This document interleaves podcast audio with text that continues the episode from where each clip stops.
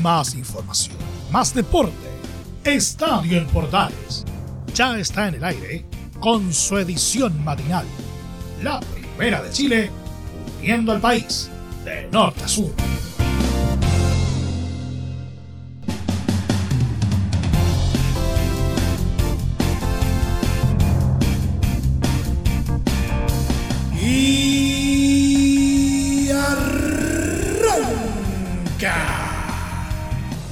Señoras y señores, ¿cómo les va? Muy buenos días, bienvenidos una vez más, bienvenidos al show. Iniciamos un día viernes eh, algo tristes tras el resultado del partido de ayer de La Roja ante Perú.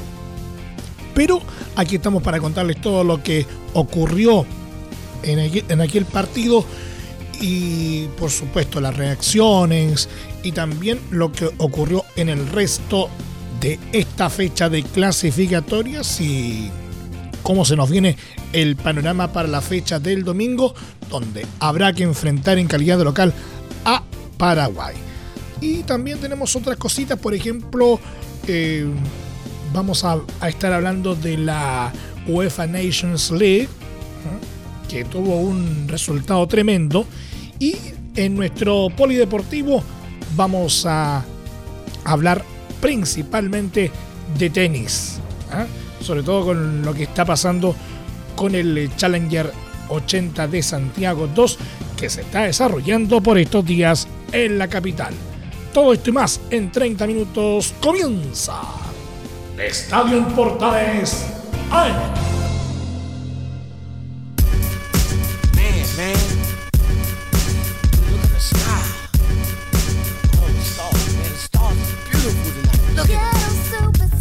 Desde el central de la Primera de Chile, uniendo al país de norte a sur, les saluda Emilio Freixas. Como siempre, un placer acompañarles en este horario. Una errática selección chilena falló su misión de conquistar un triunfo necesario y con una derrota por 2 a 0 ante Perú en el Nacional de Lima enredó aún más su complicado camino en las clasificatorias rumbo al Mundial de Qatar 2022. El equipo de Martín Lazarte sumó su quinto partido sin ganar en el proceso mundialista y con siete puntos en la tabla en el octavo lugar quedó con la obligación de ganar a Paraguay y Venezuela en Santiago los días 10 y 14 de octubre para poder seguir en carrera. El partido en Lima comenzó parejo con el equipo nacional mostrando más ímpetu que buen fútbol por la necesidad de ganar el partido. Sin embargo, con el correr de los minutos, La Roja empezó a perder terreno ante los peruanos, que sin un partido brillante lograron golpear la confianza de Chile. Alexis Sánchez, la gran esperanza de la selección en el partido, tuvo destellos en los primeros compases y tuvo una de las más claras de Chile, con un remate en el área tras sacarse a los defensas con sus amagues, pero después bajó mucho el nivel y estuvo errático en las dos funciones que cumplió, como delantero y enganche. Y justo en la media hora, Charles Arangui filtró un pase para Jan Meneses, quien remató muy suave y permitió la tajada de Pedro Gallese.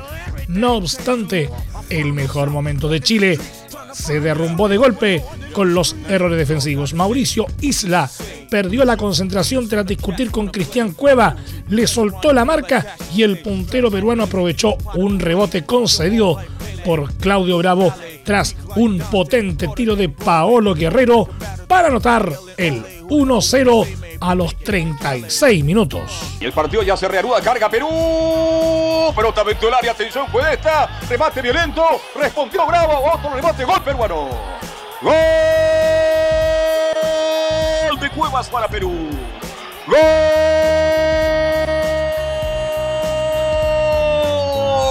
peruano discusión estúpida entre Isla y Cuevas. Salió, se descontroló la defensa, descolocó la defensa chilena.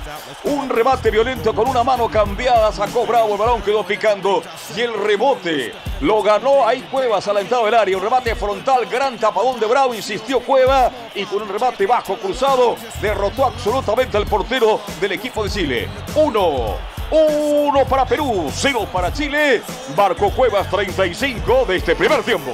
En la segunda parte, Lazarte intentó cambiar el destino del juego, sacando a Marcelino Núñez la novedad de la jornada y dando entrada a Felipe Mora. Pero el pobre juego exhibido en la mitad de cancha no permitió que los dos centrodelanteros Mora y Ben Brereton contaran con chances de poder rematar al arco en el segundo tiempo. Al contrario, Perú se acomodó y volvió a golpear ante la dormida defensa chilena. Sergio Peña soltó un derechazo bravo, lo desvió con los puños y el volante superó su marca para volver a disparar. Era el 2 a 0 en 64 minutos. Emanuel le va quedando el conjunto peruano. La va tocando Farfán, con el izquierdo. La toca por abajo, media vuelta, la mete contra el área. Cuidado con esta buena carga. Perona le pega atrás un hombre de frente. Va a rematar, remató. Tiró, bravo otra vez. Bravo otra vez. Insiste. Y hay gol de Perú.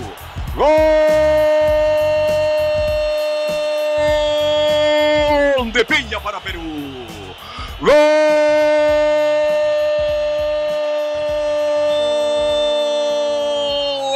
peruano. Dos tapadores extraordinarios del Beta Bravo. Nadie lo auxilió, nadie lo apoyó, eh, apoyó. Insistió el conjunto peruano. Y al final Peña entrando en diagonal por derecha de Marco Grande y Marco Chico. Con un remate violento lo derretó al portero y capitán del equipo de Chile. Un remate violento, tapadón de Bravo, insistió el conjunto peruano. Y ahí aparece Peña. Peña entrando por derecha ante la respuesta de Bravo y el propio Peña que recibe va por derecha y cuando salía el portero otra vez a chicar, el balón se va a la red. Marcamos entonces 18 minutos, 18 minutos. Peña para Perú 2, Chile 0. El segundo gol dolió y desató la impotencia de la selección. Gary Medel mostró su rabia y fue amonestado y quedó suspendido para el duelo contra Paraguay. Pulgar le tiró un manotazo a un jugador peruano y por suerte no fue expulsado. Alexis al menos ejerció como figura conciliadora para evitar que los ánimos se calentaran más. En lo futbolístico La Roja no pudo reaccionar y solo tuvo un remate más al arco. Joaquín Montesinos, que entró por Jan Meneses, desbordó por izquierda, superó al grandote de Advíncula y levantó el centro para Luis Jiménez, que cabeció directo a Gallese. El próximo duelo de Chile será el domingo ante Paraguay en San Carlos de Apoquindo a las 21 horas. Y el tercer desafío de la triple fecha está programado para el jueves 14 de octubre, también en el estadio de Universidad Católica ante Venezuela.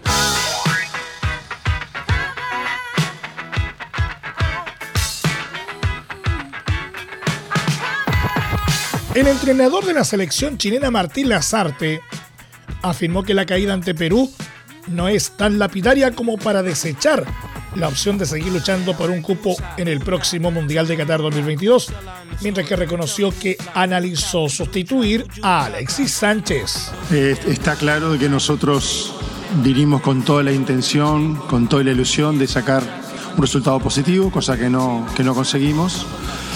Pero bueno, en la eliminatoria si algo tiene es que cada, cada grupo de partidos modifica, lo muestran un montón de ejemplos en, el pasado, este, en la medida que esos, esos, resultados se dan. Está claro que nosotros no conseguimos lo que venimos a buscar. Bueno, tenemos la obligación, la misma obligación que teníamos antes, la seguimos teniendo ahora, intentar obtener los, los seis puntos en casa. Nosotros venimos de cuatro, de cuatro partidos muy complicados.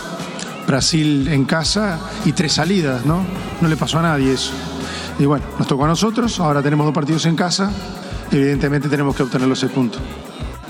Bueno, a ver, yo creo que el fútbol lo que pasa es que no hay una cuestión lapidaria, no hay una cuestión constante. Nosotros en el primer tiempo, a excepción de los primeros minutos donde no estuvimos bien, después tomamos el control del partido, tuvimos algunas situaciones, alguna clara, lamentablemente volvimos a malograrla y después de un saque lateral nos hacen un gol que creo que de alguna manera modificó esa confianza y ese, ese control del partido que el equipo había tenido. La segunda parte no, no la empezamos bien, Estábamos para hacer los dos cambios cuando recibimos el segundo gol. Creo que ese fue el mejor momento de Ecuador. Y después, bueno, el equipo intentó, intentó. Tuvimos algún acercamiento sin nada, digamos, de, gran peligro, algún cabezazo creo que fue. Este, pero bueno, no, no mucho más. Yo no creo, sinceramente, no creo que, que eso este, sea tan lapidario para como para pensar de que no, de que no podemos ir tras señalar que tiene una cuota de responsabilidad en el bajo nivel del equipo y su complejo escenario en la tabla de clasificatorias, donde es octavo, detalló por qué no reemplazó al atacante de Inter, Alexis Sánchez. Sí, me comentaron que el presidente había comentado eso. Eso es una cuestión del presidente, se lo tienen que preguntar a él. En lo que a mí respecta, la responsabilidad que me, que me compete como entrenador. O sea, creo que tengo la, que tengo, no sé el porcentaje cuál será. evidentemente el fútbol es una cuestión compartida, si no sería muy sencillo. Este, pero evidentemente tengo mi cuota de responsabilidad. Es difícil jugadores de esta, de esta magnitud fundamentalmente porque en un chispazo, en una situación, en un golpeo, pueden modificarte, modificarte todo en algún momento pensamos, fundamentalmente porque, bueno, lo que todos ya sabemos, él no viene teniendo minutos y eso lógicamente va en desmedro de su rendimiento. También jugar lo acerca o debería empezar a acercarlo a su mejor nivel. Es, eh, es una pregunta, la entiendo perfectamente, pero difícil respuesta. En algún momento pensamos, sí, que quizá era mejor sustituirlo, pero repito, creo que de todas maneras, siendo el jugador que es, siempre uno piensa que en alguna situación puede, puede solucionarlos. De cara al choque del domingo con Paraguay, avisó que habrá que aumentar el caudal de juego, el porcentaje de llegadas y acierto que ha sido su talón de Aquiles. Bueno, es una buena pregunta también. Evidentemente, así como terminamos jugando, no es difícil pensar. Paraguay es un equipo duro. Eh, creo que, creo, no sé, no, sé el resultado, pero creo que terminó empatando en Argentina. Eh, evidentemente tenemos que aumentar nuestro caudal de juego, tenemos que aumentar nuestro, nuestro porcentaje de llegada y lógicamente nuestro porcentaje de acierto, que ha sido nuestro gran talón de Aquiles. Pero es cierto, tal cual lo hicimos hoy, este, no, no, es, no es que uno tenga que pensar que lo vamos a conseguir, tenemos que modificar muchas cosas. Yo sé que la gente está dolida, está triste, está seguramente enojada, frustrada, lo entiendo, es así. Solamente le pido, tenemos dos partidos al fin, tenemos dos partidos de local, con la posibilidad de que vaya el público, que apoyen a, como han apoyado siempre a su grupo de jugadores, fundamentalmente a ellos, que los apoye, que los, que los persiga, que los empuje, que les dé alas. Es una situación delicada, sí, como la han tenido delicadas muchos otros equipos, incluido Chile en alguna oportunidad. Nunca hay nada fácil, nunca hay nada sencillo. Nos toca una tapa dura, está claro. Repito, le pido a la gente, entiendo todo, el dolor, el sentimiento, la rabia, pero fundamentalmente le pido, porque soy muy poquito el tiempo el que va a pasar entre hoy y el partido que viene, que nos acompañen, pero fundamentalmente que acompañen a los jugadores, que los empujen, que les den energía, que es un momento que los necesitamos.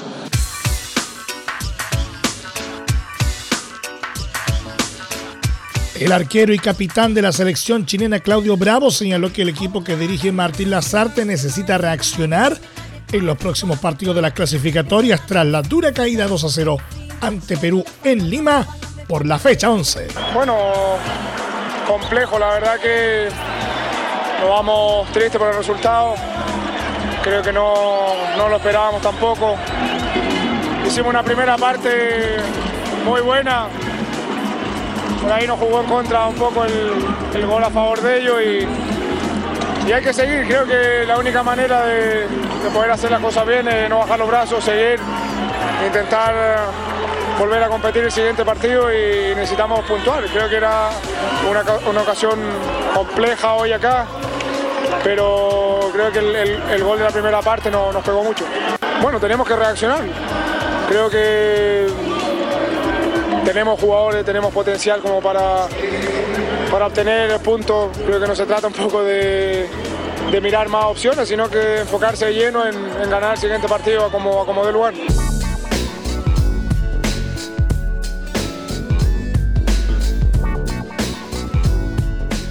Revisemos el resto de la fecha de clasificatoria. Paraguay rescató un valioso empate 0 0 contra Argentina en el Estadio Defensores del Chaco de Asunción y llega con confianza al partido de este domingo ante Chile en la clasificatoria rumbo al Mundial de Qatar 2022. El encuentro fue intenso y tuvo a los visitantes como protagonistas, provocando milagrosas salvadas del portero Anthony Silva y del defensa Omar Alderete, quien en el primer tiempo en la línea y en el complemento en el área chica ahogó el grito de gol albiceleste. La mala noticia para los albirrojos es que perdieron a dos jugadores para el encuentro con la Roja por suspension. Se trata de Matías Villasanti y Junior Alonso, quienes recibieron amarillas y no estarán el domingo en San Carlos de Apoquindo por acumulación. La escuadra de Eduardo Berizzo sumó 12 puntos, quedando sexto en el camino a Qatar, sumando 5 unidades más que el equipo de todos, al que visita el domingo a las 21 horas. Los trasandinos, en tanto, están segundos con 19 positivos y un partido menos, y su siguiente desafío será en casa contra Uruguay.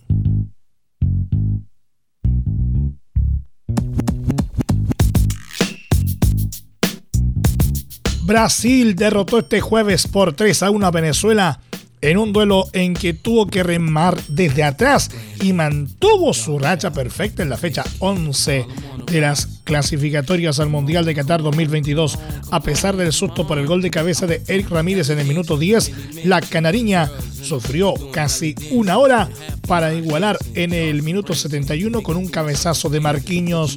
En el minuto 82 el árbitro peruano Kevin Pablo Ortega marcó un penal que transformó en gol Gabriel Barbosa y el tanto decisivo lo marcó en el 95 el novato Anthony.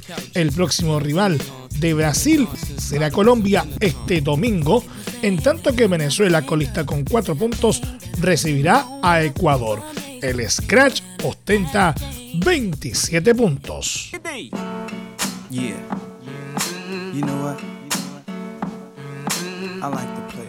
Uruguay empató sin goles ante Colombia en el Estadio Parque Central de Montevideo por la fecha 11 de las clasificatorias a Qatar 2022 y desaprovechó su opción de alejarse en la parte alta de la tabla. En la primera mitad fueron los locales los más incisivos y a los 10 minutos Luis Suárez probó con un fuerte derechazo a la portería de David Ospina, quien brilló con buenas intervenciones. El mismo delantero del Atlético de Madrid tuvo el primer tanto del partido tras una aparición a los 22, pero el juez venezolano Jesús Valenzuela cobró una leve posición de adelanto. Antes del final del primer tiempo, los cafeteros comenzaron a tener el balón y avisar con llegadas, pero sin generar peligro. En el complemento, Edinson Cavani reemplazó a Suárez, quien salió con molestias físicas y no logró generar demasiado peligro en ataque. Los colombianos siguieron con protagonismo en la segunda mitad y pudieron ponerse en ventaja con una aparición de Dubán Zapata a los 70 que se encontró con una notable atajada de Fernando Muslera. Finalmente, fue un empate sin goles que mantuvo a la Celeste en el tercer lugar de la clasificación con 16 puntos, mientras que la selección dirigida por Reinaldo Rueda se quedó con 14 unidades. En la próxima fecha, Uruguay visitará a Argentina el domingo 10 de octubre a las 20.30 horas, mientras que Colombia recibirá a Brasil desde las 18 horas en la misma jornada.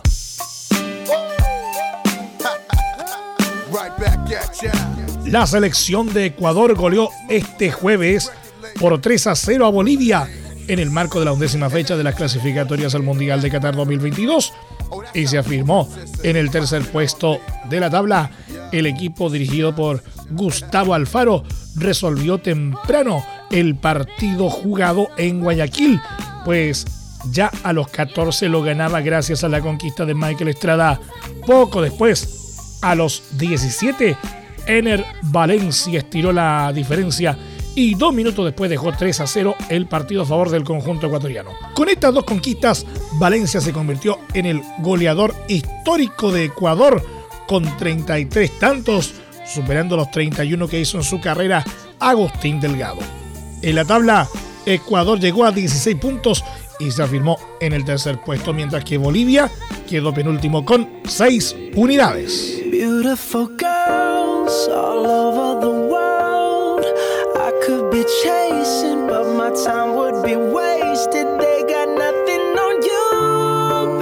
Cambiamos de ámbito y de las clasificatorias nos vamos a la Nations League. Francia consiguió este jueves una épica remontada ante Bélgica en el Final Four de la Nations League al imponerse por 3 a 2 en un partido que perdía por 2 a 0, alcanzando la final del torneo donde se medirá con España.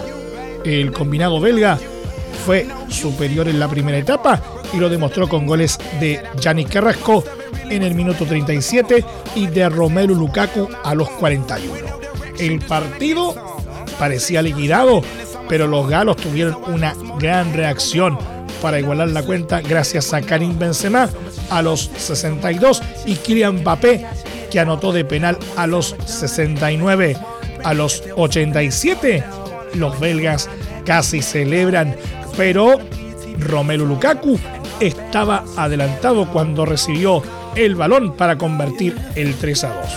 Poco después, a los 90, no hubo bar que pudiera invalidar el golazo de Teo Hernández que decretó el 3 a 2 que lleva a los franceses a la final de la segunda edición del torneo.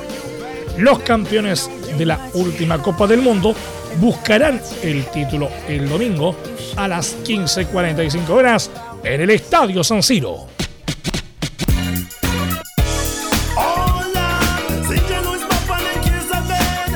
Y nos vamos a nuestro querido polideportivo.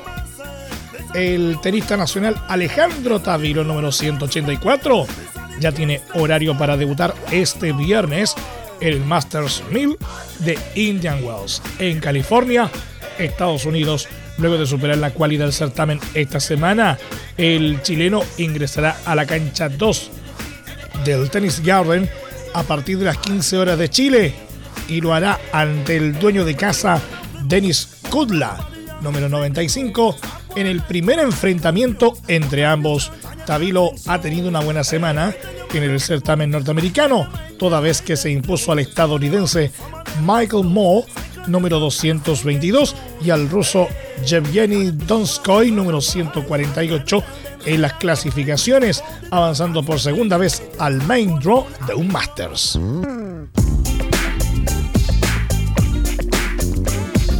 El tenista chileno Nicolás eh, Jarry 217 de la ATP logró una remontada este jueves en el Challenger 80 de Santiago 2 y se impuso en octavo de final al argentino Facundo Díaz, número 360, quien venía de eliminar a Tomás Barrios.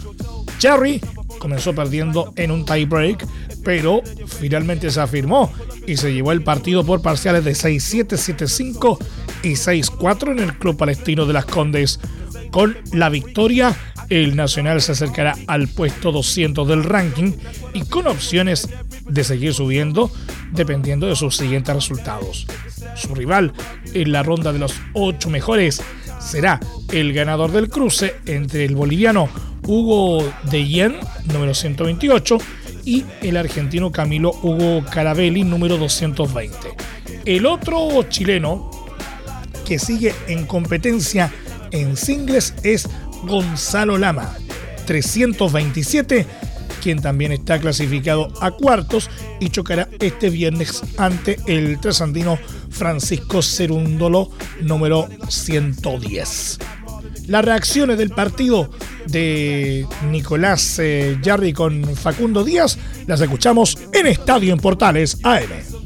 Bien, estoy muy contento. Eh, el partido, fue, muy, fue muy duro. Eh, Facundo, bueno, venía de la cual y ganando buenos partidos con confianza y, eso suma mucho. Así que había que estar ahí, aguantar y creo que, creo que pude, pude hacerlo bien. Fui de menos a más, eh, no empecé tan, eh, tan firme, la devolución es haciéndolo jugar poco, pero, pero bueno, de a poco le puedo ir encontrando la vuelta y, y, y nada, pues creo que estuve zafando bien con mi saque, que no fue lo, no fue lo mejor, pero, pero estuve ahí y no me quebró y eso es muy importante. Por eso, muy, o sea, muy duro, como dije, venía, de la cual y venía jugando bien, ganó, le ganó a Tomás, siendo local, con público en contra y nada, o sea, hubieron por momentos se vio, fue muy parejo, había momentos donde yo no podía hacer nada porque él estaba muy bien y, y nada, cuando el otro juega bien hay que aguantar, tú hacer tu trabajo, mantener el saque y, ir buscando posibilidades a poco. Bien, por supuesto, me siento, me siento bien, contento por, por ganar, estar jugando en casa y, y ahora nada, descansar, el do, eh, primero el doble, seguir ahí y después nada, misma rutina, descansar, elongar, comer bien y seguir. Obvio, o sea, jugar en casa otra cosa y, es, bien especial.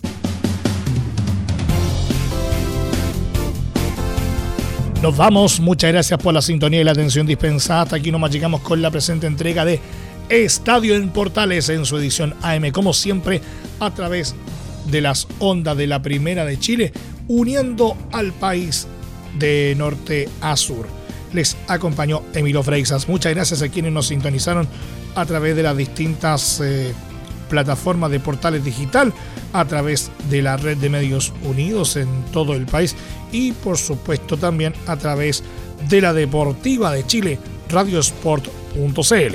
Continúen en sintonía de portales eh, digital porque ya está aquí la mañana al estilo de un clásico, portaleando la mañana a continuación.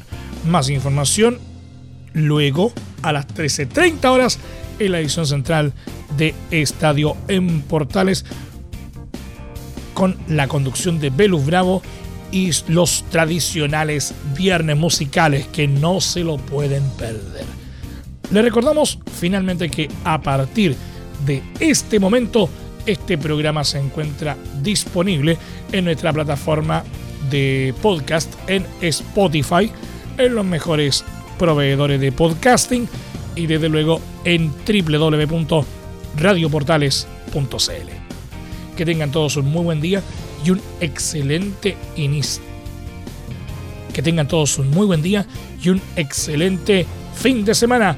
Y lo más importante, ahora más que nunca, quédate en casa. Más información, más deporte. Esto fue Estadio en Portales con su edición matinal. La primera de Chile, viendo al país de norte a sur.